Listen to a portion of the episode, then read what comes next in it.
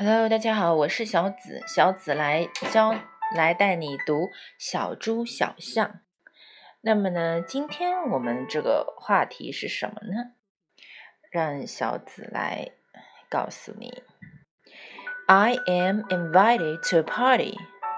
我被邀请到一个晚会去了。Look, look, I am invited to a party.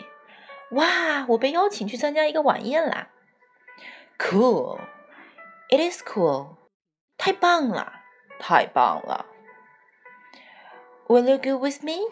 小猪说：“你会跟我一块儿去吗？”I have never been to a party，我从来没有去过晚会呢，晚宴呢。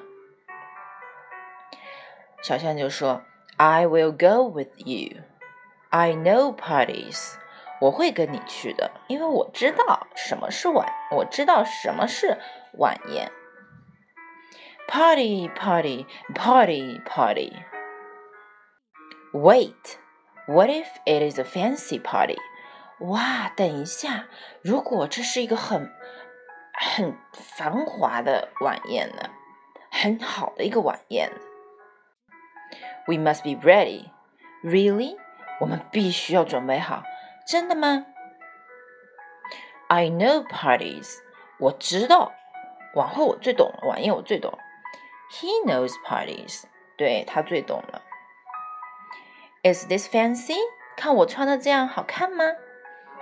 Very fancy，哇，好漂亮，好好精美呀，好华丽呀，这种感觉。Party，party，party，party。Wait。 What if it is a pool party？如果它是一个泳池晚宴怎么办呀？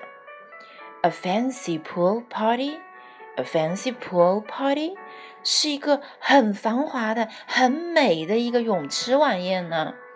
We must be ready。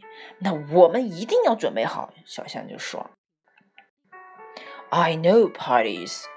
He knows parties。”对他都知道，对他都知道的。 How is this？看我穿这样怎么样？有划水的那个蹼啊，有那个氧气棒。We will make a splash. We will make a slap. We will make a splash. 就是我们就会去划水了，扑通扑通扑通。Wait, what if it is costume party? 等会儿，如果它是化妆晚宴呢？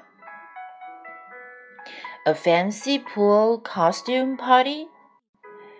We must be ready. 我们一定要准备好。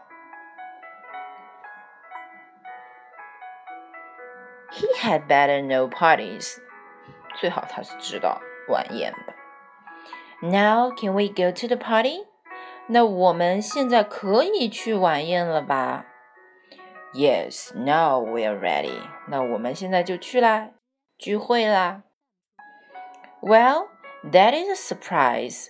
Well, that is a surprise. 那真是一个惊喜呢。You do know parties. Party, party, party, party. OK，大家都学会了吗？欢迎关注我的微信公众号“小紫美语”，也欢迎订阅我的荔枝哦。拜拜。